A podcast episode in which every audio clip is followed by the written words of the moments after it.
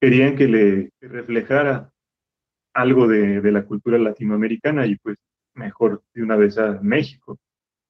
Y me puse a investigar de pues una, una de las de los estilos más ricos que hay en, en la música mexicana, que son los sones, pues la música no siempre es para satisfacer o seducir a, la escucha. Nosotros como escuchas tenemos que tener la disposición de, de analizar, ponerle atención a, cada, cada pieza y saber apreciar cada uno de los lenguajes con las características que tenga, ¿no?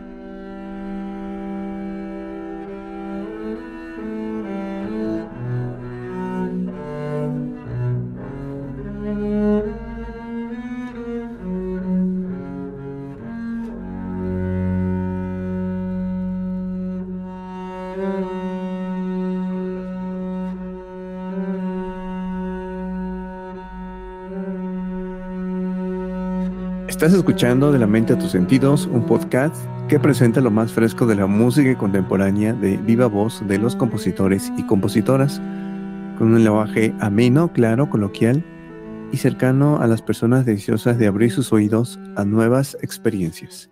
Esta tarde nos acompaña el compositor mexicano Rodrigo Mata, contrabajista y compositor, nacido en 1985 en el estado de Guanajuato y egresado de la Universidad de Guanajuato, entre otras, eh, otros estudios que en un momento más el maestro nos va a compartir. Maestro, muy buenas tardes y bienvenido a este espacio virtual. Hola, buenas tardes, Emanuel. Muchas gracias por la bienvenida, gracias por la invitación. Un gusto enorme estar aquí, eh, pues, con la audiencia que esté escuchándonos ahora, eh, pues, compartir mi trabajo y un poco de mi experiencia de vida y de la música. Así es, precisamente se trata de, de conocernos entre compositores y también que la gente conozca cuál es el, cómo se vive la profesión de manera más cercana, porque uno piensa que el compositor, eh, pues es alguien que por lo regular canta lo que se escribe, ¿no? Y el compositor es otra cosa más que esa esa imagen que tendrá la gente. Por eso estas charlas con compositores. Y antes de comenzar, maestro, vamos a escuchar algo de tu música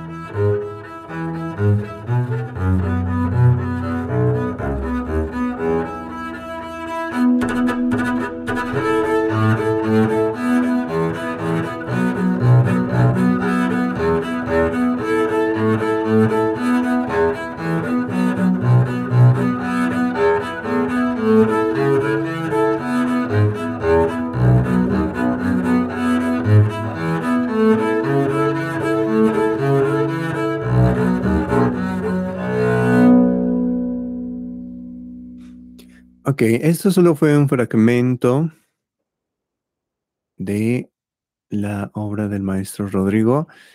Y antes de que nos platiques de esta música, nos gustaría que, que, nos platicaras de tu experiencia, de tu vida, de cómo fue tu iniciación en la música. ¿Cuáles fueron sus primeras experiencias que te orillaron a estudiar música?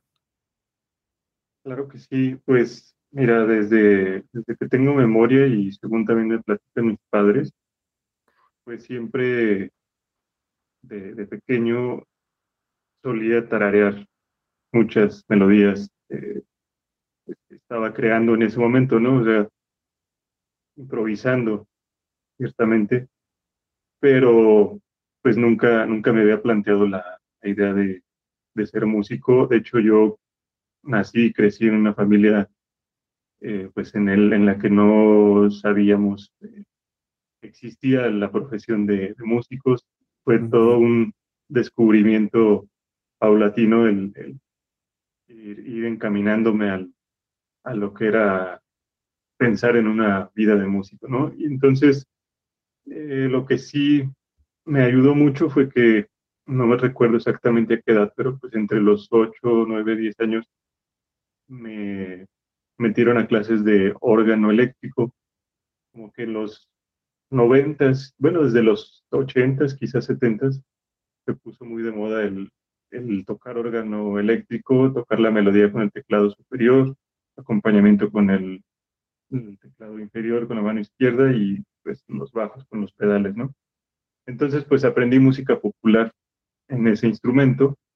Después yo me puse a aprender guitarra con un poco, mi, mi papá sabe un poco de, guitarra popular.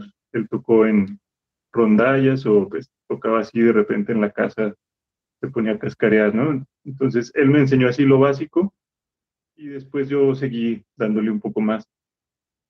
Em, y más o menos en la secundaria, es cuando uno tiene como 12, 13 años, eh, fue que entré a un, taller en, la escuela de música moderna, entonces estaba la opción de, guitarra eléctrica, bajo eléctrico, batería.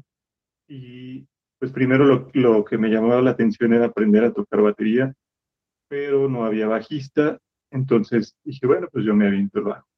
Okay. Y fue, fue que empecé a, a descubrir este mundo de las frecuencias graves y me gustó mucho, me, me pareció un instrumento muy acorde a mi manera de, de, sentir la música y la vida en general. De manera que eh, ya cuando entré a la preparatoria, toqué con algunas bandas de rock y ya en, en los últimos años eh, me identifiqué mucho con una con la que hacíamos nuestras propias piezas y pues todo, todo con el bajo eléctrico, ¿no? Ya terminando la prepa fue que eh, pues ya había descubierto que existía la carrera de música, ya había investigado dónde estaba la, la escuela más cercana, entonces fue que entré a la licenciatura en la Universidad de Guanajuato. Pues, ok. Ajá, dime. Déjame preguntarte algo, porque se me hace muy interesante cómo muchos compositores y, que hemos eh, platicado y conversado siempre pasan por este periodo del rock o de las bandas en la juventud. Eso me parece muy interesante. Justo lo que mencionas de llegaste al mundo de las frecuencias graves las frecuencias bajas como es el, bajo y el contrabajo precisamente. ¿Qué es lo que te orilló eso? O sea, eh, ¿por qué elegiste este, este instrumento? Bueno, ya contabas que porque no había bajista, pero aparte de esto, ¿qué fue lo que te orilló a quedarte con ese instrumento?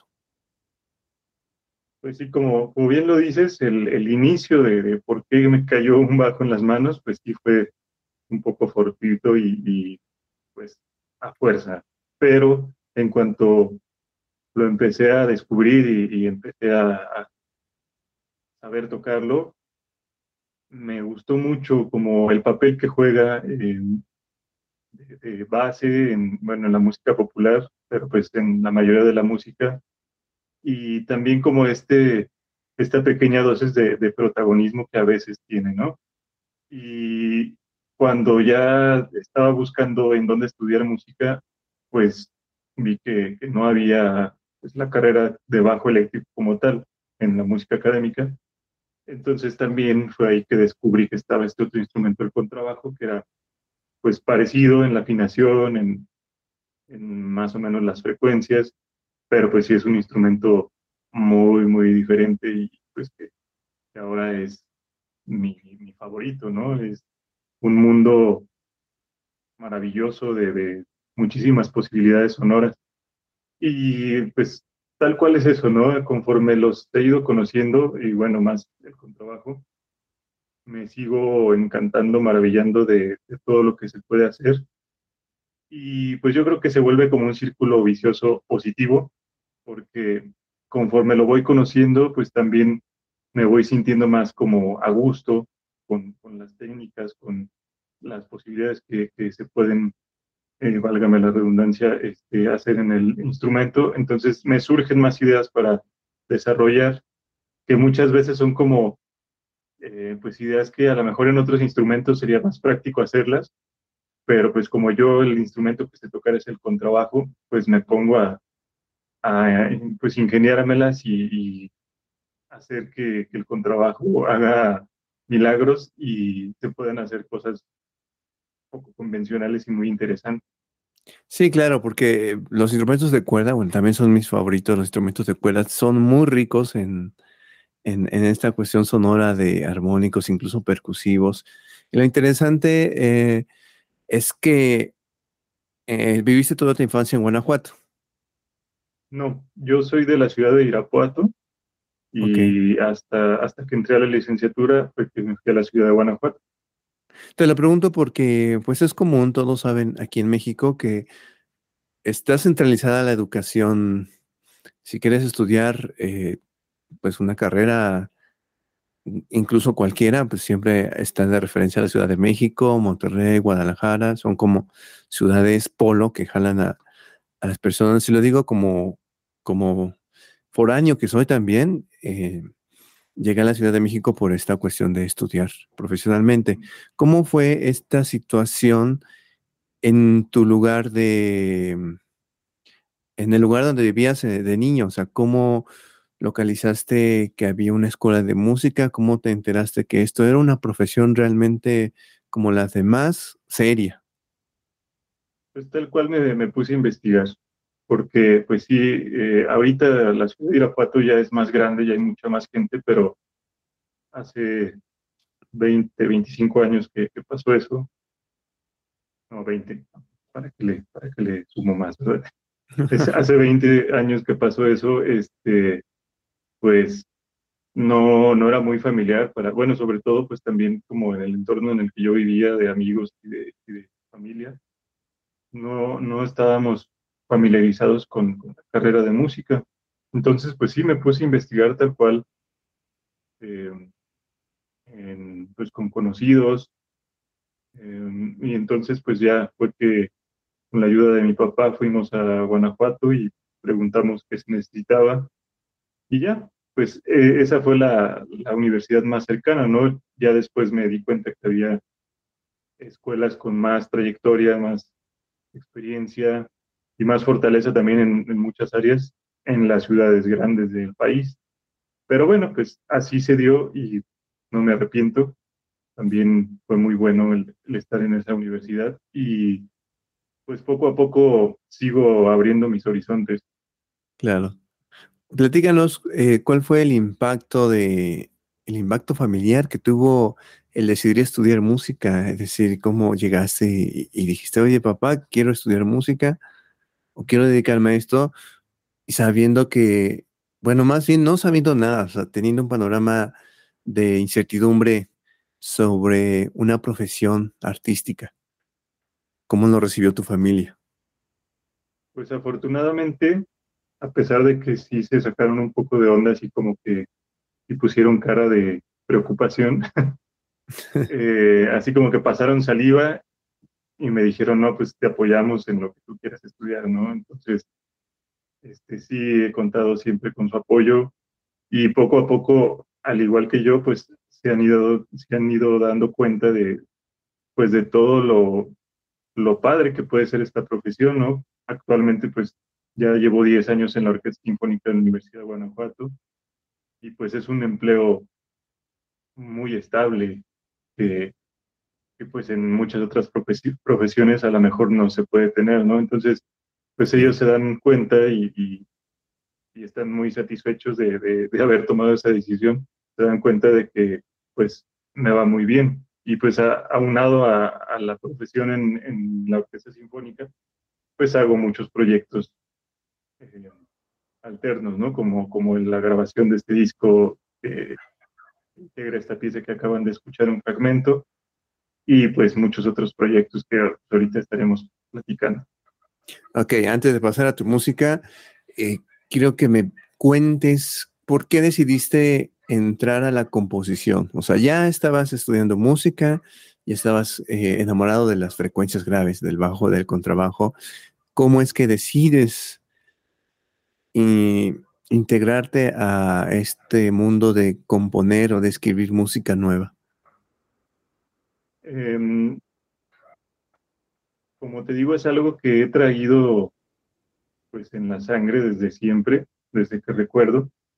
Y durante mi, mis estudios de licenciatura, que fueron desde del 2003 al 2010, ciertamente estudié con trabajo, ¿no? Pero eh, también me metí bastante en las actividades que hacían los compañeros del área de composición.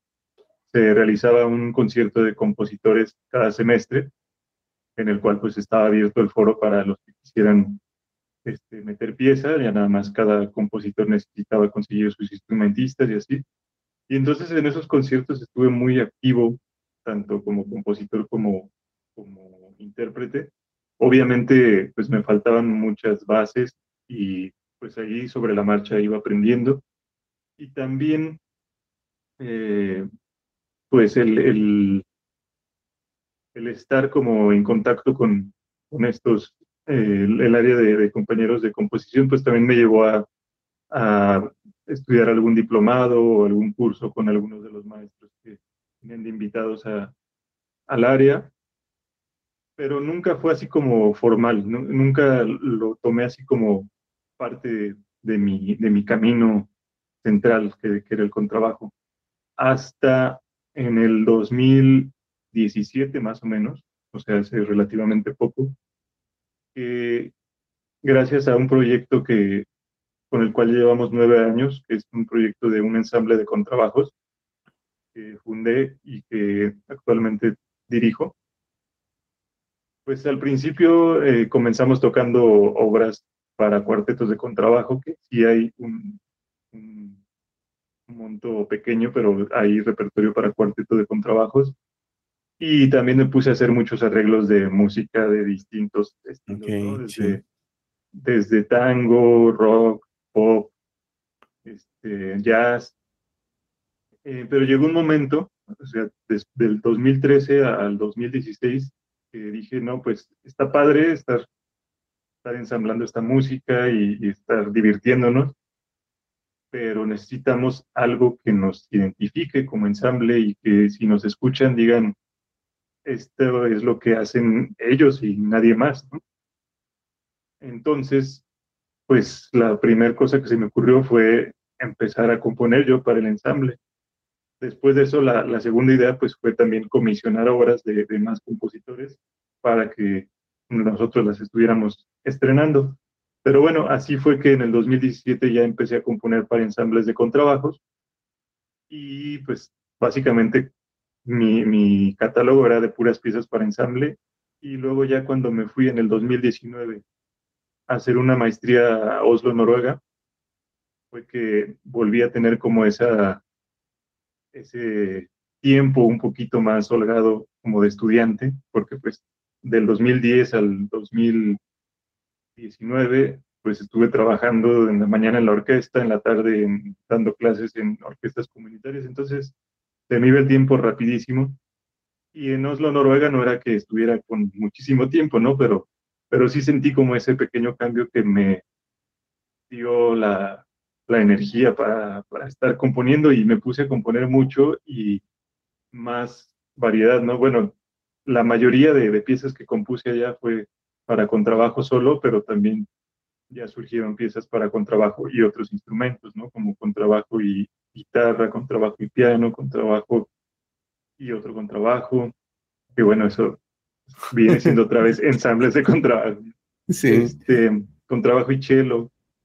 En fin, em, ya desde, desde 2019 para acá ya no he parado y, y, ya he compuesto muchísima música. Afortunadamente he tenido invitaciones para colaborar de, de, otros compositores o de otros instrumentistas o u orquestas que me han comisionado piezas y pues yo muy contento, ¿no? Este, me pongo a trabajar en eso. También me, me he metido a convocatorias de distintos concursos y también afortunadamente ya he ganado concursos internacionales y pues eso me motiva aún más a seguirlo, ¿no? Y siento que cada vez también voy encontrando como un sello más, más personal en mi música. Ok.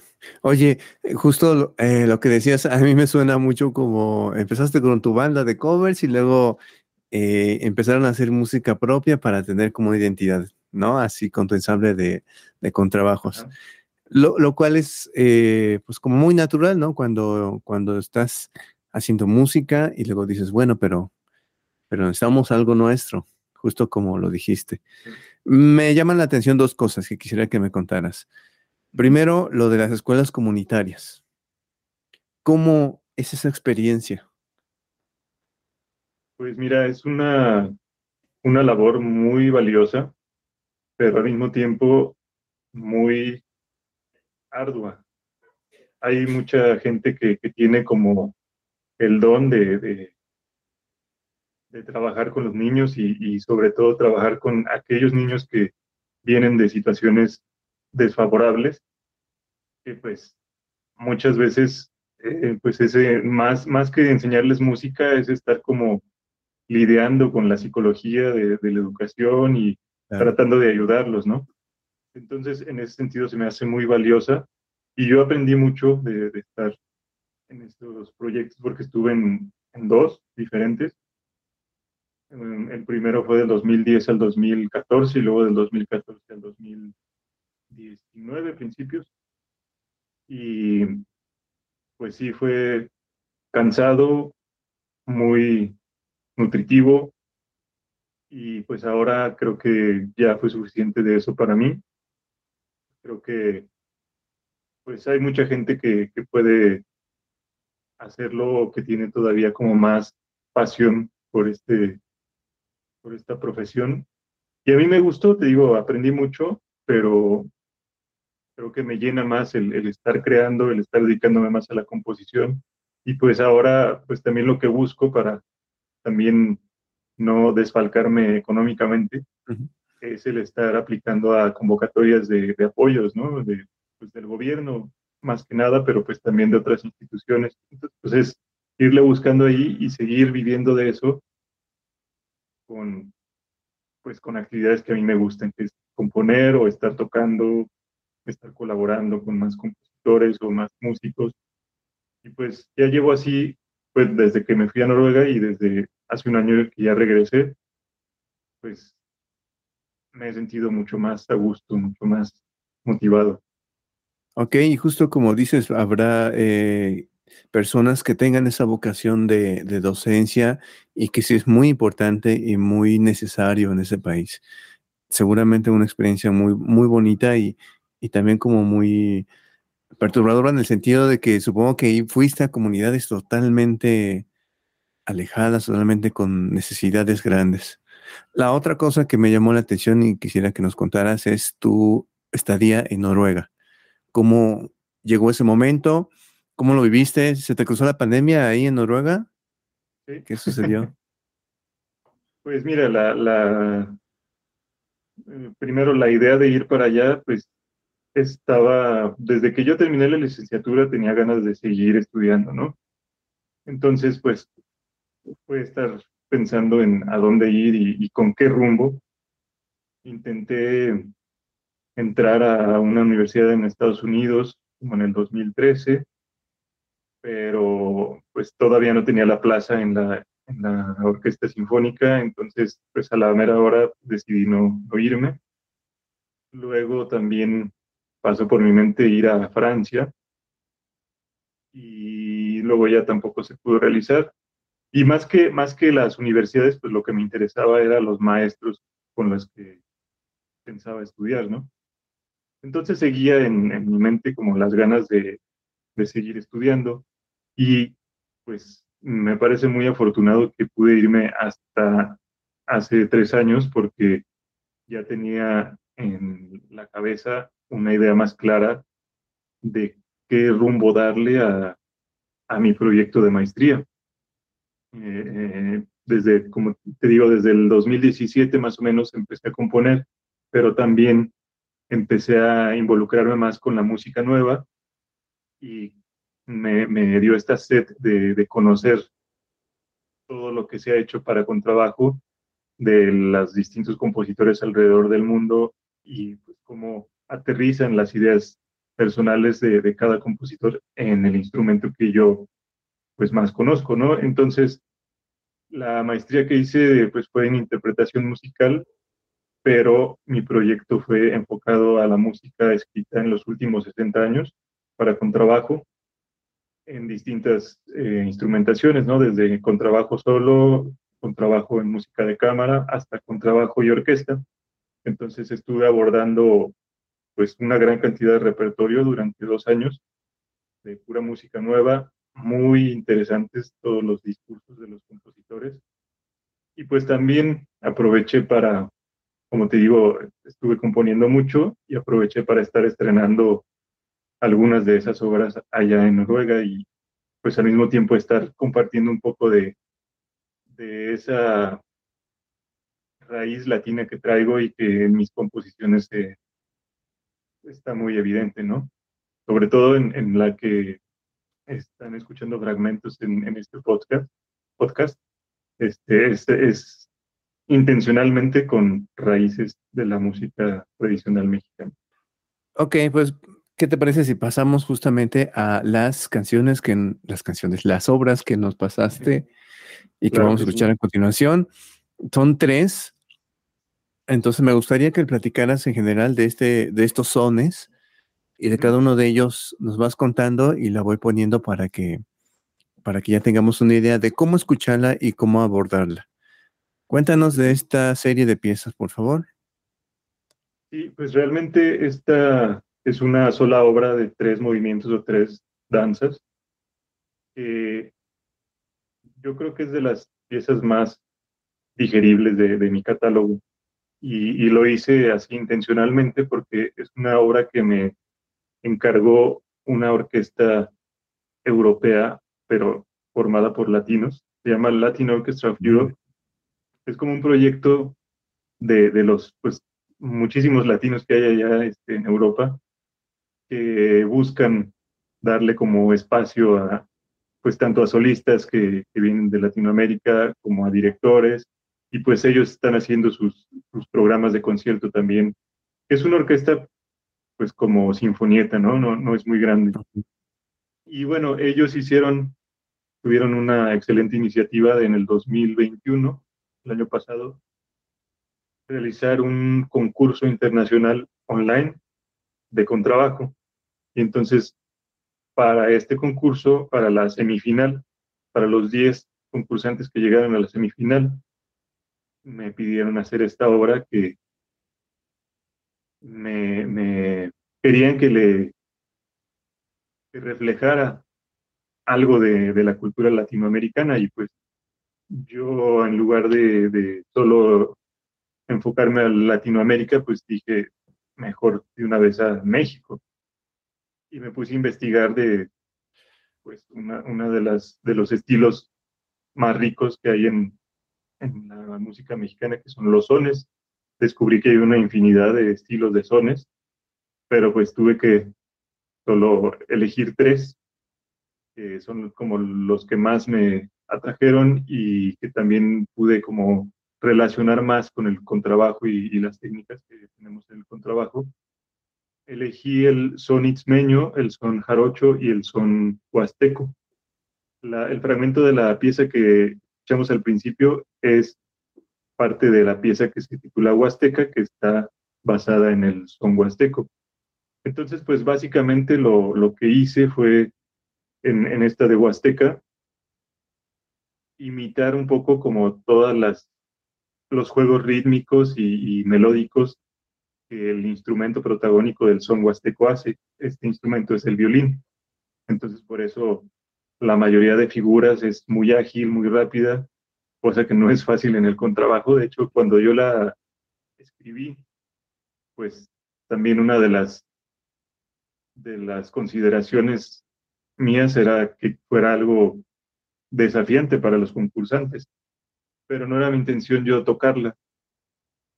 No, no pensaba que yo pudiera tocarla por tan difícil que la hice, pero a principios de este año que, que me puse a grabar este disco Mar del Norte, pues me puse a estudiar la pieza y resulta que sí, sí pude. Me costó mucho, pero sí, sí pude tocarla y la seguiré tocando.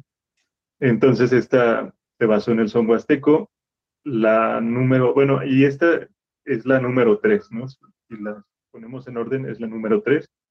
La número dos se titula Sotavento Veracruzano y está basada en el otro tipo de son que es el son jarocho, y lo que hice en esta fue tratar de imitar la sonoridad del arpa jarocha con una técnica de, pizzicato arpeado del contrabajo que es pues utilizar básicamente las dos manos para digitar y para pulsar las cuerdas. Entonces, con esa técnica se pueden hacer cosas muy ágiles y al mismo tiempo se puede dejar la resonancia de, de las distintas cuerdas mientras ya está uno tocando otras ok, como muy guitarrístico, ¿no? Como, bueno, no se usa guitarra precisamente, pero hay un instrumento también de cuerdas parecido a la guitarra. ¿Cómo se llama? En el son veracruzano. Bueno, muy guitarrístico la onda. Creo que sí. ah, sí, la jarana. La jarana o el cuatro o algo así, pero vamos a dejarle la jarana, ¿verdad? sí, es que la jarana es como ese, es una familia de, instrumentos que hay muy chiquitos hasta muy grandes y cada uno tiene su nombre específico. Este, pero bueno, sí, le dejamos así en, la y, y la, la, danza número uno o movimiento número uno se llama Istmo de Tehuantepec y está basado en el son itzmeño, que pues es un son mucho más tranquilo, como tipo vals, siempre en tonalidad menor. Y pues es el que, digamos que hice más contrabajístico sin imitar ningún otro instrumento, simplemente basándome en la estructura musical de, este estilo de son. Y ya, pues esa es la historia de Sones de la Tierra.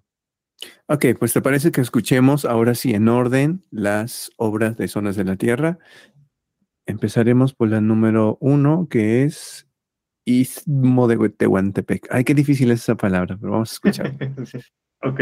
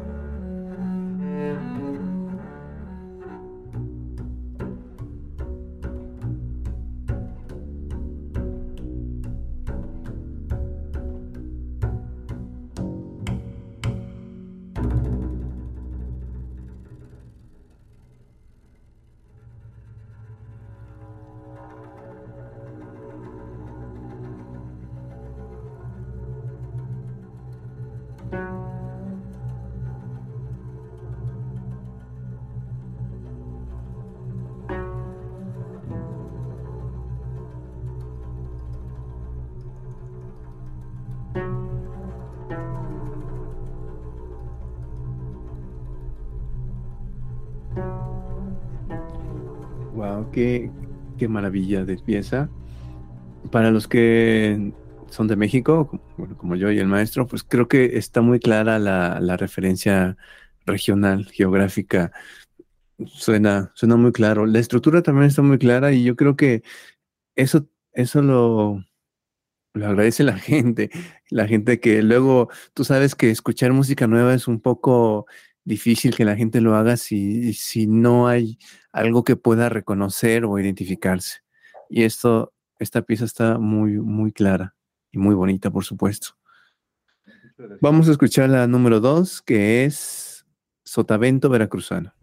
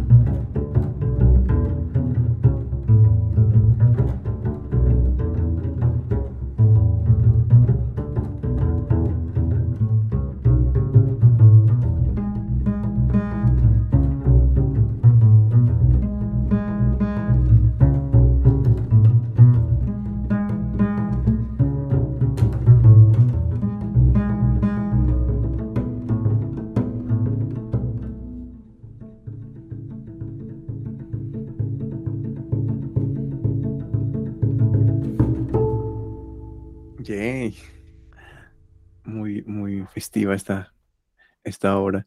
Y terminamos con esta serie de piezas, con la tercera, que fue la primera que escuchamos al inicio de este programa. Esta se llama Huasteca.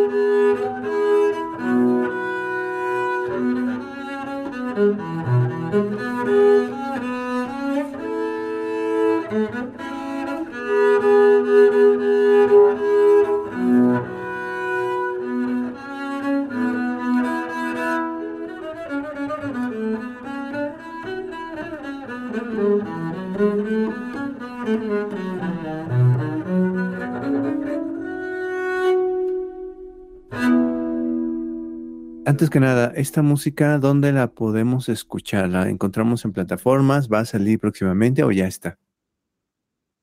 Sí, ya está, ya está disponible en todas las plataformas de streaming.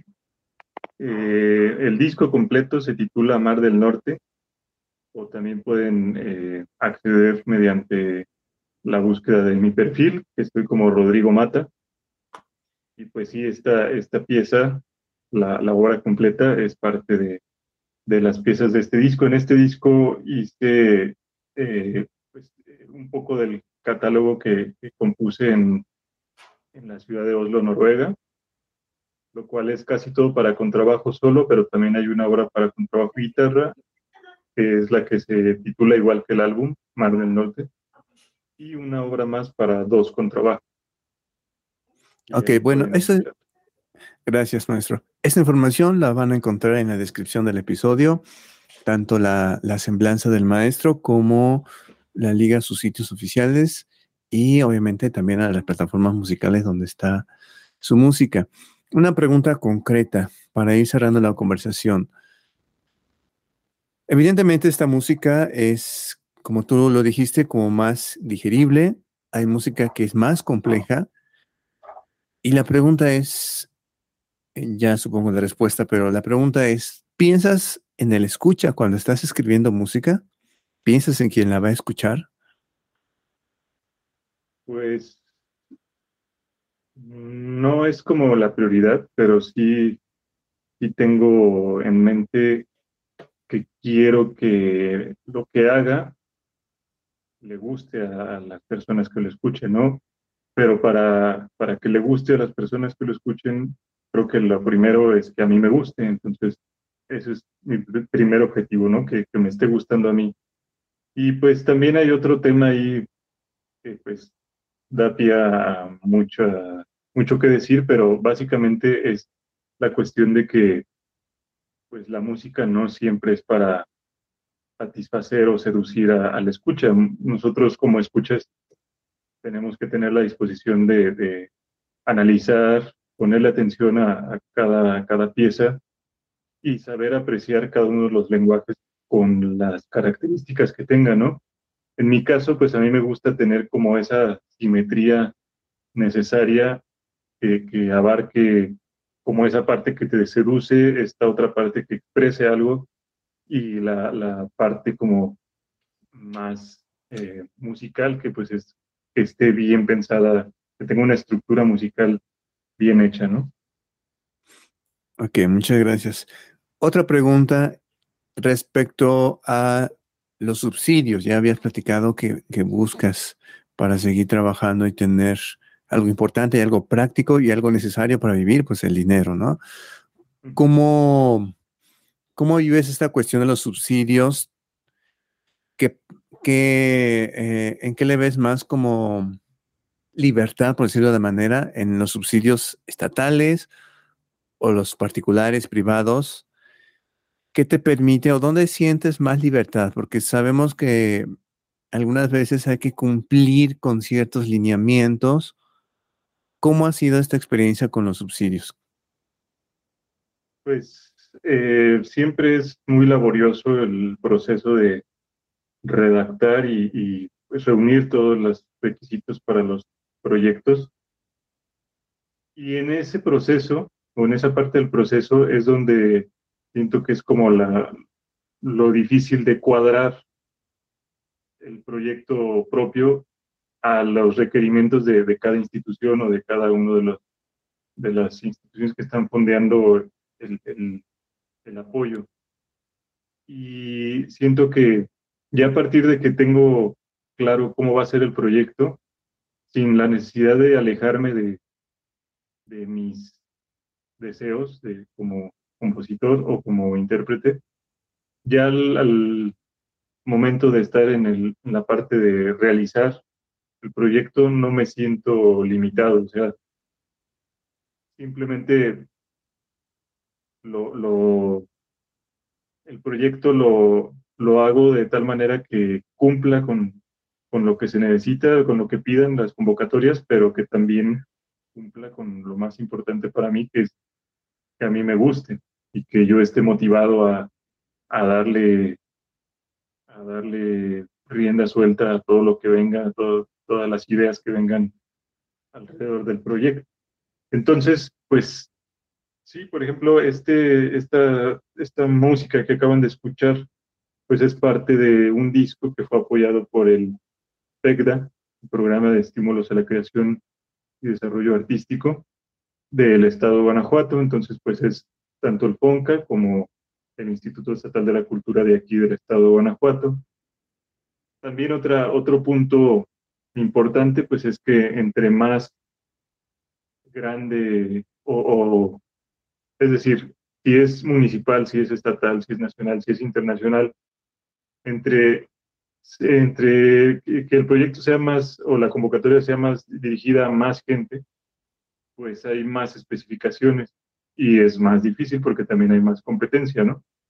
Claro. Entonces, en ese sentido, sí podríamos decir que las convocatorias municipales o estatales dan un poquito más de libertad, pero es al momento de estar redactando el proyecto, porque como te digo, eh, ya al momento de hacerlo, de, estarlo llevando a cabo, pues ya no, no siento para nada limitante, más bien solo en el momento de estar redactando, creando el proyecto, la, la maqueta, digamos, de cómo va a estar todo. Ok. sí. Sí, tiene sentido. O sea, si en la maqueta, si en el proyecto redactado ya está lo que vas a hacer y ya te dieron la, el apoyo, pues ya es como que ahora sí se fregaron, ¿no? Ya, ya aceptaron lo que yo tengo en mente. Exacto. Muy bien. Muy bien, maestro, para cerrar la conversación, platican, bueno, sí, platícanos si quieres de tus redes sociales, dónde te podemos seguir. Claro que sí, pues donde hay mucho más material es en mi sitio web, es www.rodrigomata.com, pero también está la página de Facebook, la encuentran como Rodrigo Mata, Bassist and Composer. También en Instagram, pues ahí me pueden encontrar con el perfil Rodrigo Mata. También ahí trato de estar este, teniendo al día todos los eventos, lo, lo, que se va haciendo de, mis proyectos. Y también está mi canal de YouTube. También ahí estoy como Rodrigo Mata. Ahí hay muchos videos de muchas composiciones que he hecho y también de otras piezas de compositores muy interesantes para contrabajo y para también hay música de cámara, una que otra pieza con orquesta. En fin, ahí, ahí podrán también navegar entre muchas propuestas interesantes. Y pues siguen, en, como les dije, en Spotify, pues no nada más Spotify, también todas las, las otras eh, plataformas de streaming como Apple Music, como Bandcamp, Deezer, todas, todas las que hay, son muchísimas, ¿no? Ahí está disponible este álbum Mar del Norte y también una pieza que grabé para, para un proyecto de un colega compositor poblano que creo que también conoces, que es Axel Retif. El buen Axel, sí. Ajá. También este, ese está en Spotify y pues también pueden escuchar las otras piezas de los, de los masters que grabaron las demás piezas, ¿no? Ok, pues muchas gracias, maestro. Déjame decirte que tu música está muy chida y eh, para cuando salga este episodio ya va a ser 19 de septiembre, pero pues está muy ad hoc con estas fiestas patrias. Y sobre todo porque siempre tocan guapango, siempre tocan este danzo número dos y cosas así. Yo creo que eh, hay que aprovechar también estas eh, fiestas patrias para escuchar música nueva de compositores mexicanos que también reflejan este, esta identidad cultural nacional. Te agradezco por eh, tu tiempo, por estar aquí en este espacio. Muchas gracias, Emanuel. Un placer compartir con todos ustedes y pues esperemos que sigamos teniendo más sesiones en el futuro. Por supuesto que sí, cuenta con ello. Y nos vemos a la próxima.